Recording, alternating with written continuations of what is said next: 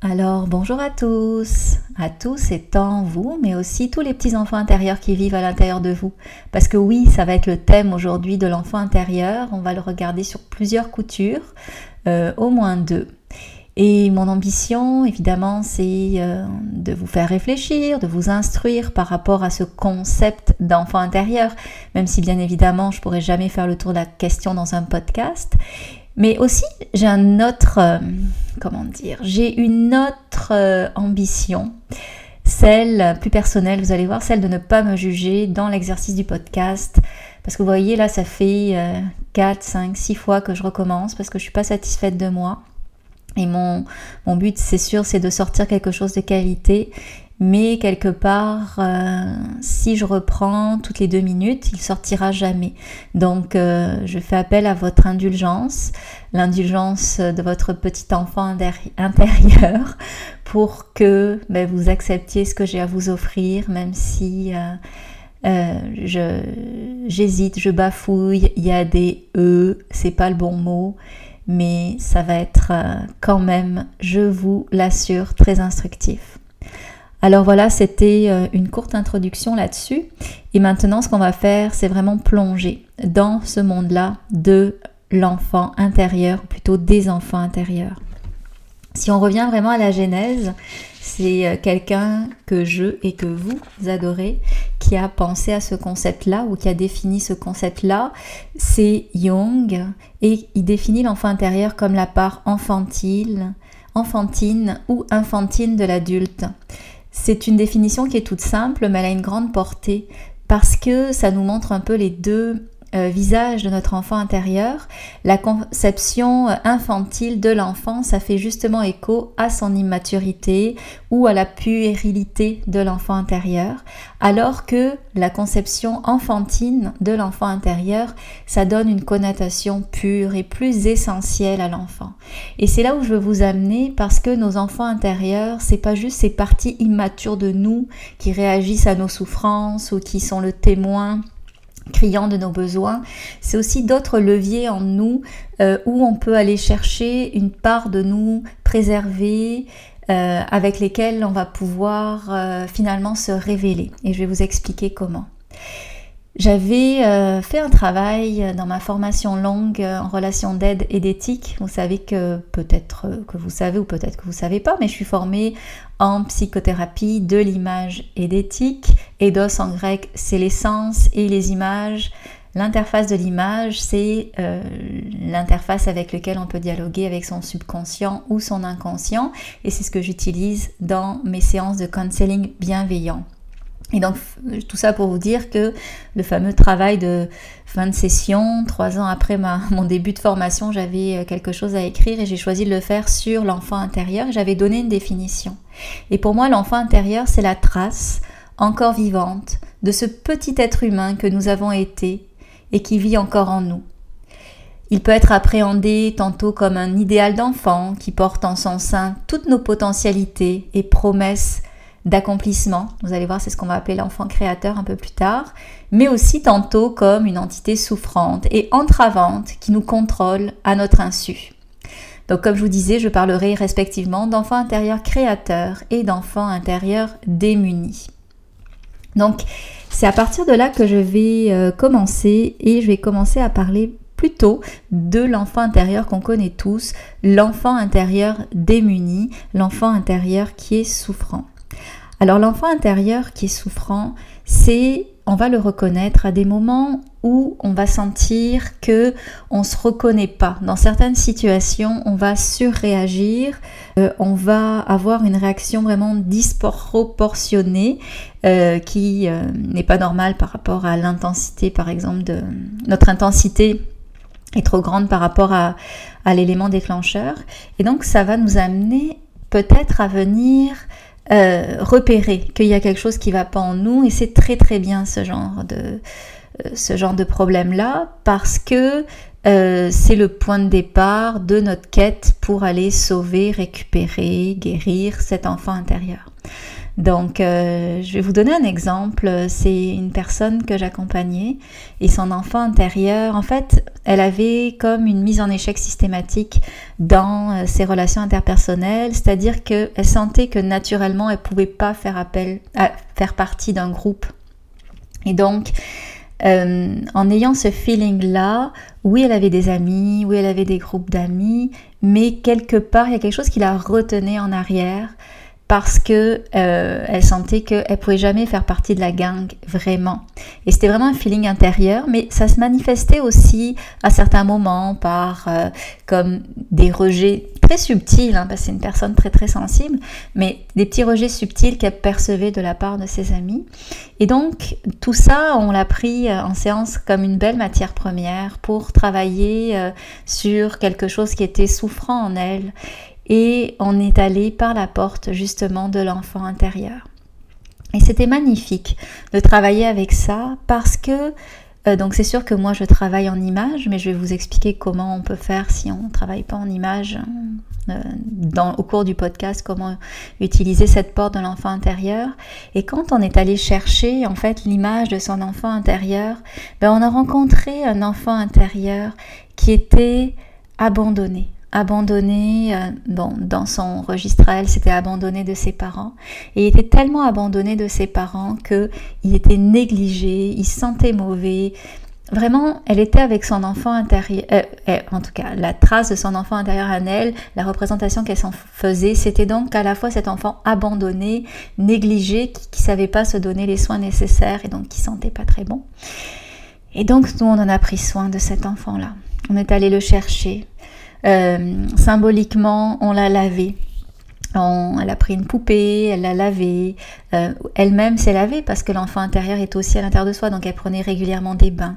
Et tout ça, elle l'a fait en conscience pour venir ramener finalement une forme de... Euh, ben, pour redonner des soins à son enfant intérieur, mais aussi guérir finalement ces blessures qu'elle avait en elle et se donner les soins qu'il faut, donc à son enfant intérieur ou en elle, parce que au final c'est la même chose, pour euh, prendre soin de ce qui avait été négligé. Et donc euh, quand on avait fait cette séance où justement elle est allée chercher son petit enfant intérieur, puis on savait pas quoi il allait ressembler cet enfant-là, euh, tout était possible, mais quand on l'a découvert aussi désœuvré, euh, ben on a beaucoup pleuré, et puis moi j'étais avec elle et j'ai eu beaucoup, beaucoup, beaucoup, beaucoup, beaucoup de larmes aussi, parce que c'était très, très, très, très émouvant.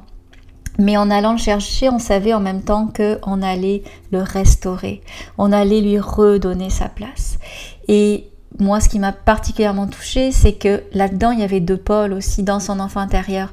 Oui, c'était l'enfant donc qui était euh, rejeté, bon, qui a été d'abord abandonné, puis après rejeté parce qu'admettons, euh, il sentait pas très bon. Donc tout ça c'était dans son paysage intérieur, c'est des images, mais ça donnait beaucoup de sens à son histoire, même si c'était pas exactement ça qui est arrivé. Mais donc du coup, le lien à faire avec euh, la problématique qu'elle est allée voir, qui était celle de son, euh, du fait qu'elle se sente pas partie de la gang, c'est elle qui quelque part se retenait à ne pas faire partie de ces groupes d'amis parce qu'il y avait comme la croyance implicite ou une compréhension très très implicite en elle que de toute manière elle peut pas être aimée ça sent pas bon quand elle arrive, quand, donc, quand, quand elle se présente ou autre. Donc c'est elle-même qui se mettait finalement un peu plus en retrait même si elle interprétait à certains moments que c'était les autres qui mettaient en retrait, elle-même n'osait pas faire le pas que d'autres qui n'auraient pas eu ce problème-là aurait osé faire pour pouvoir peut-être plus s'intégrer dans une gang, plus se montrer légitime de faire partie de ce groupe d'amis-là.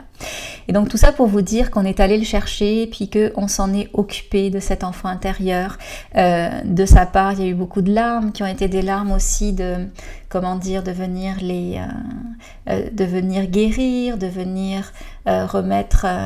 moi, pour moi, une larme, c'est quelque chose qui vient remettre de la souplesse dans quelque chose qui était rigide. Donc en se permettant de pleurer, on, remet une certaine souplesse en soi.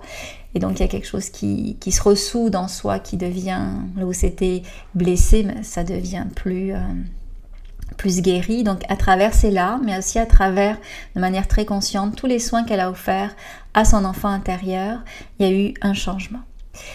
Et donc tout ça pour vous dire que je disais aussi qu'il y avait deux pôles quand on a travaillé avec son enfant intérieur, oui, il y avait un deuxième pôle. Moi, j'aurais appelé ça le pôle de la sagesse. Alors, on l'a pas tant développé, peut-être qu'on aurait dû c'est pas trop tard, on le fera peut-être, mais le pôle de la sagesse, parce que malgré son abandon, malgré ses rejets, cet enfant avait acquis une maturité par rapport à la vie qui lui permettait d'être magnanime, qui lui permettait de pardonner, qui lui permettait finalement d'avoir une sagesse rare, euh, et ça, c'était touchant aussi de voir comment elle-même, donc euh, quand elle décrivait ces images de son enfant intérieur, comment finalement il y avait une sagesse rare dans cet enfant. Et ça, c'est aussi à récupérer.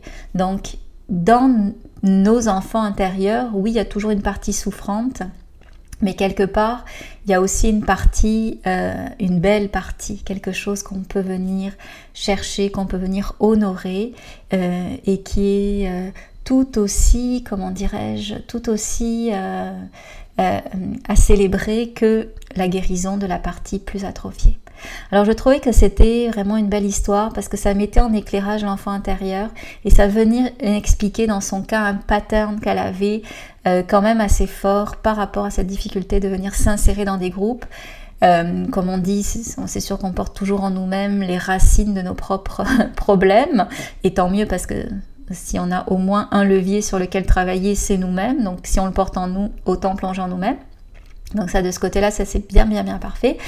Euh, et en même temps, ce qu'elle croyait extérieur, que les autres la rejetaient, non, c'était par elle qu'elle devait le travailler. Donc ça, c'est vraiment une belle euh, façon d'aller le travailler. Et évidemment, ben, vous n'êtes pas tous formés en, psychothérapie de l'image. Et en même temps, euh, on n'est pas beaucoup à être formés à cette façon d'intervenir, même si elle est hyper puissante. Mais en tout cas, j'ai vraiment je, sais que dans l'avenir, ça va être euh, une, façon de travailler euh, qui va être euh, extraordinaire et très très reconnue, mais c'est pas le cas encore. Donc bref, moi ce que je veux ici, c'est vous rendre autonome par rapport à ça. Donc il y a peut-être une partie de votre vie où vous sentez que vous êtes, qu'il y a un problème, que vous surréagissez à, des, à une situation vous vous sentez pas reconnu, il y a un de, un de vos besoins qui n'est pas comblé, euh, il, y a, quelque chose de, souffrant et donc vous pouvez le remarquer parce que bah, ça revient soit en pattern, soit vous avez un problème spécifique avec quelqu'un. Donc bref, je pense qu'on est tous capables de reconnaître euh, nos, nos, problèmes. Donc prenez une histoire, quelque chose qui vous arrive et qui vous pose problème. Et là, ce que vous allez faire, c'est venir prendre votre, euh, venir ressentir euh, avec beaucoup d'humilité, beaucoup de vulnérabilité, les émotions qui sont présentes à vous quand vous vivez ce genre de problème-là. Donc venir comme euh, vous on parle toujours, pour moi la conscience c'est comme un projecteur, donc notre projecteur de conscience, notre attention peut la porter sur plein plein de choses. Là, c'est comme si on allait la mettre sur nous-mêmes et qu'on allait venir sentir, reconnaître les émotions qui sont là et qu'on allait le faire de façon euh, ce qu'on appelle en pleine conscience, c'est-à-dire sans juger qui est, ce qui est là. Et vous allez voir, ce n'est pas souffrant. Parce que même si la proposition que je vous fais, c'est de ressentir intensément vos émotions, et que d'habitude on a envie de les fuir parce qu'elles sont pas agréables, mais là je vous demande de venir les ressentir. Alors c'est sûr que si vous méditez, vous avez peut-être une longueur d'avance parce que c'est plus facile de comprendre qu'est-ce que je veux dire là de se reconnecter à soi sans jugement que quand euh, ben, c'est la première fois que je vous parle de l'exercice. Mais il est quand même possible donc de le faire, c'est-à-dire de venir ressentir nos émotions. Chaque fois que vous avez envie de les juger, de vous faire un petit commentaire par rapport à ce qui se passe, non, non, non, vous revenez simplement sur le ressenti de l'émotion, un peu comme si euh, vous veniez connecter à votre enfant intérieur. Et c'est d'ailleurs ça que j'aime avec l'enfant intérieur, c'est que c'est comme s'il y avait, même s'il est à l'intérieur de nous, c'est comme si on connectait avec une partie de nous qui est un petit peu plus distincte que tout notre être. Et donc à ce niveau-là, ben, on a peut-être plus de facilité à venir le reconnaître. Donc vous allez reconnecter à vos émotions pour vraiment ressentir ces émotions. Et peut-être quelque part, aller un tout petit peu plus loin pour reconnaître le besoin dont ces émotions témoignent. Est-ce que c'est un besoin de connexion? Est-ce que c'est euh, un besoin de reconnaissance? Est-ce que c'est un besoin? Je sais pas, il y a tellement de besoins, donc ce sera à vous d'y aller de manière très très sur mesure pour venir reconnaître c'est quoi votre besoin. Et donc, si on prend par exemple l'exemple de, de ma cliente, ben, son besoin, c'était un besoin d'être aimé inconditionnellement, malgré le fait que ça sentait pas bon. Et là, bien entendu, euh, on va pas s'arrêter là. Tu ça peut être juste de venir euh, reconnaître, trouver. On va faire des pas qui vont être symboliques. Donc l'idée, ça va être après de prendre soit un coussin, soit une poupée, soit un toutou, une peluche, quelque chose qui va représenter notre enfant intérieur souffrant et euh, la compréhension qu'on en a de son besoin. Et ça, on va après l'utiliser formellement dans sa vie courante pour venir donner à cet objet, mais qui en même temps euh, la matérialisation extérieure de l'enfant intérieur souffrant, les soins qu'il a besoin. Donc dans le cas de ma cliente, ça a été de prendre une petite poupée de sa fille et de venir euh, lui donner un bain. Ça a été aussi de sa part, comme on parle travailler sur l'enfant intérieur, puis qu'elle adorait prendre des bains, de venir elle-même se laver, prendre des bains, mais tout en étant connectée avec cette partie souffrante, avec son enfant intérieur à ce moment-là. Ça a été aussi de dormir avec euh, la fameuse poupée qui représentait son enfant intérieur, de lui laisser une place. Parfois, l'amenait dans son sac à main ou autre parce qu'elle l'amenait partout avec elle pour lui montrer qu'il faisait partie de la gang. Et ça, c'est guérissant. C'est guérissant parce que on pose des gestes concrets qu'on incruste en nous et on permet finalement à intérieurement des mécanismes en nous de venir euh, s'ouvrir, de, en, ressentant déjà les émotions, on aura mis du mouvement, puis en posant des gestes qui sont de l'ordre du caring, donc bref, ceux qu'on aurait eu besoin pour nous, mais en posant ces gestes-là, ils s'incrustent en nous et ils se révèlent aussi euh, guérissants pour l'enfant intérieur qu'on est. Donc c'est vraiment euh, simple, relativement simple, il faut juste le faire, ça c'est sûr, et c'est extrêmement c'est extrêmement puissant comme pratique. Donc ça, c'était pour faire écho à la première partie euh, et la partie la plus connue de l'enfant intérieur. L'autre chose que je voulais vous parler, c'est quelque chose de peut-être un petit peu moins connu. C'est ce qu'on appelle euh, l'enfant intérieur euh, créateur.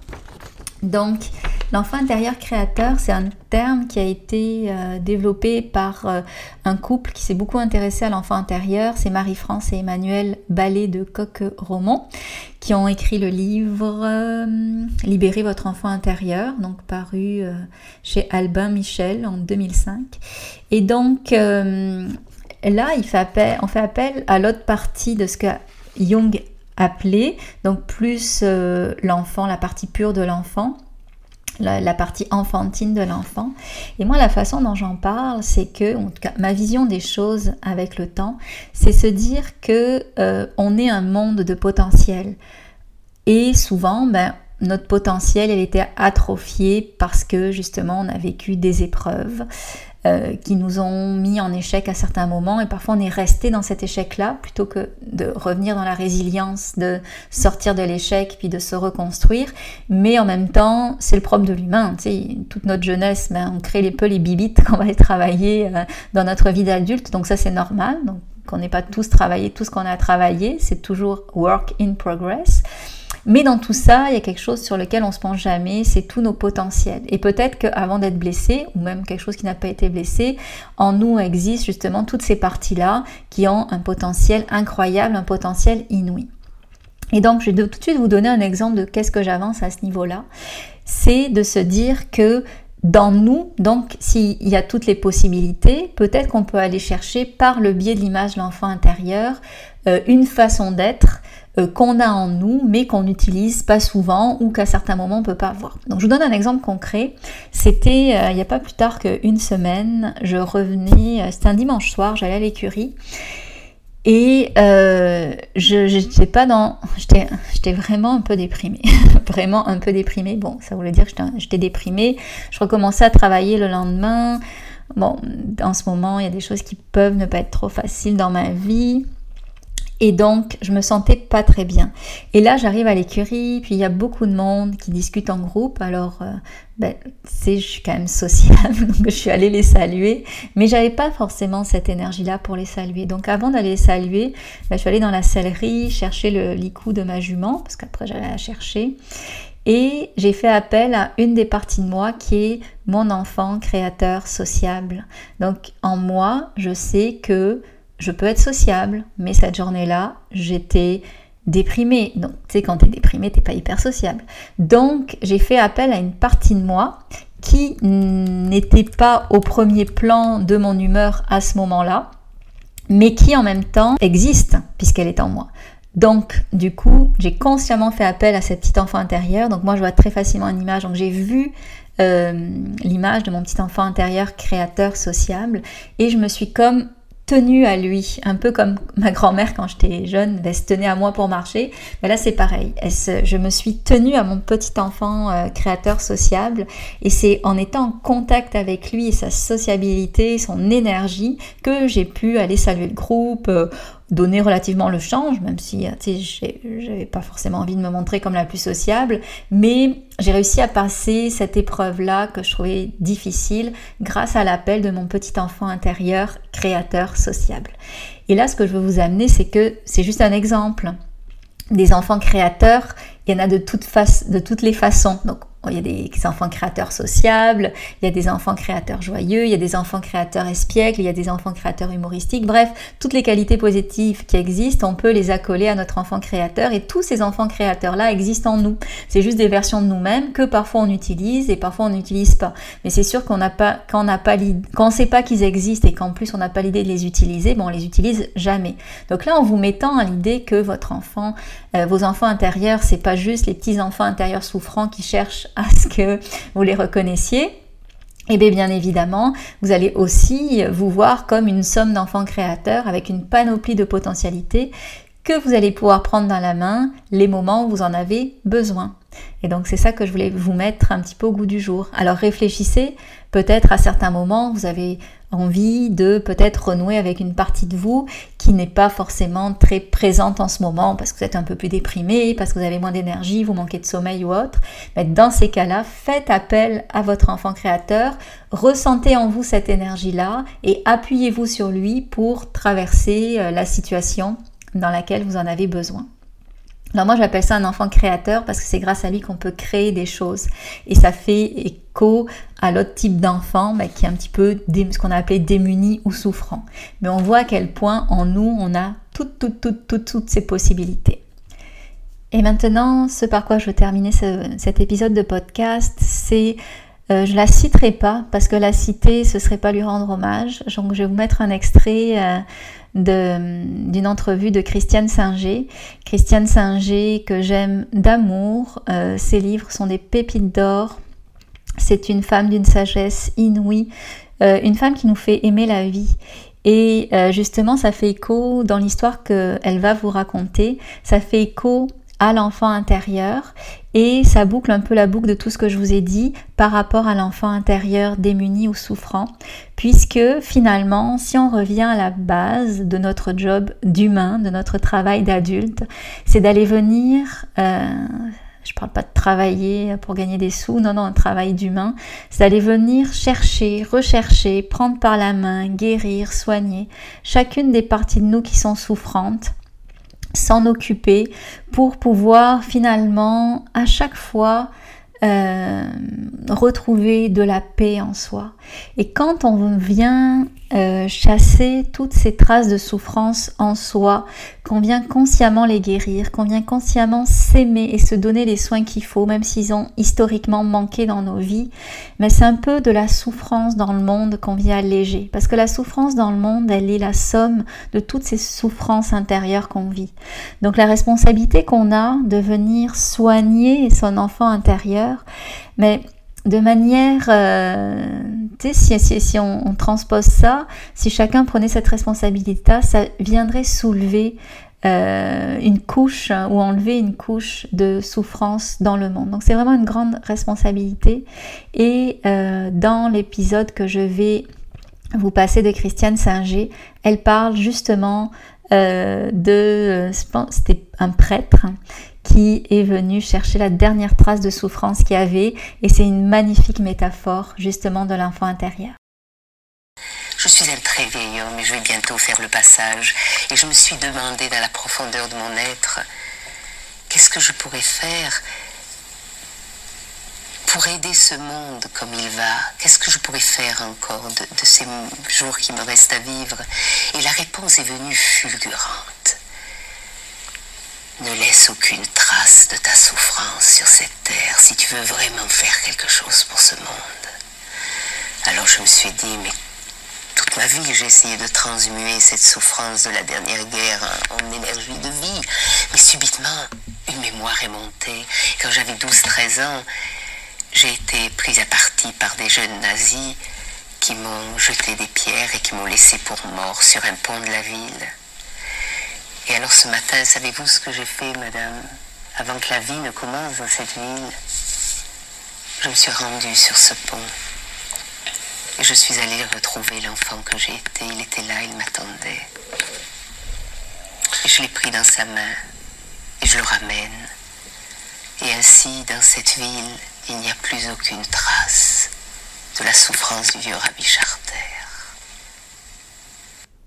Alors je sais que le son n'était pas parfait, mais quoi dire après ça? Je vais vous mettre euh, en note euh, le lien vers cette vidéo, comme ça vous pourrez sentir aussi sa présence en plus de la voir euh, dans toute sa beauté, cette fameuse Christia Singer. Et je trouvais que ça clore de manière magnifique le symbolisme de l'enfant intérieur, dont on doit s'occuper pour devenir de plus en plus humain. Et le vecteur pour s'en occuper, ben, c'est prendre soin de soi pour mieux finalement euh, guérir quelque chose de plus grand. Car si chacun prend soin de lui-même, quelque part, euh, c'est euh, quelque chose de plus grand que nous qui va être guéri. Alors je vous remercie de m'avoir écouté et cette fois-ci je termine pour de vrai et je vous dis à bientôt. Bye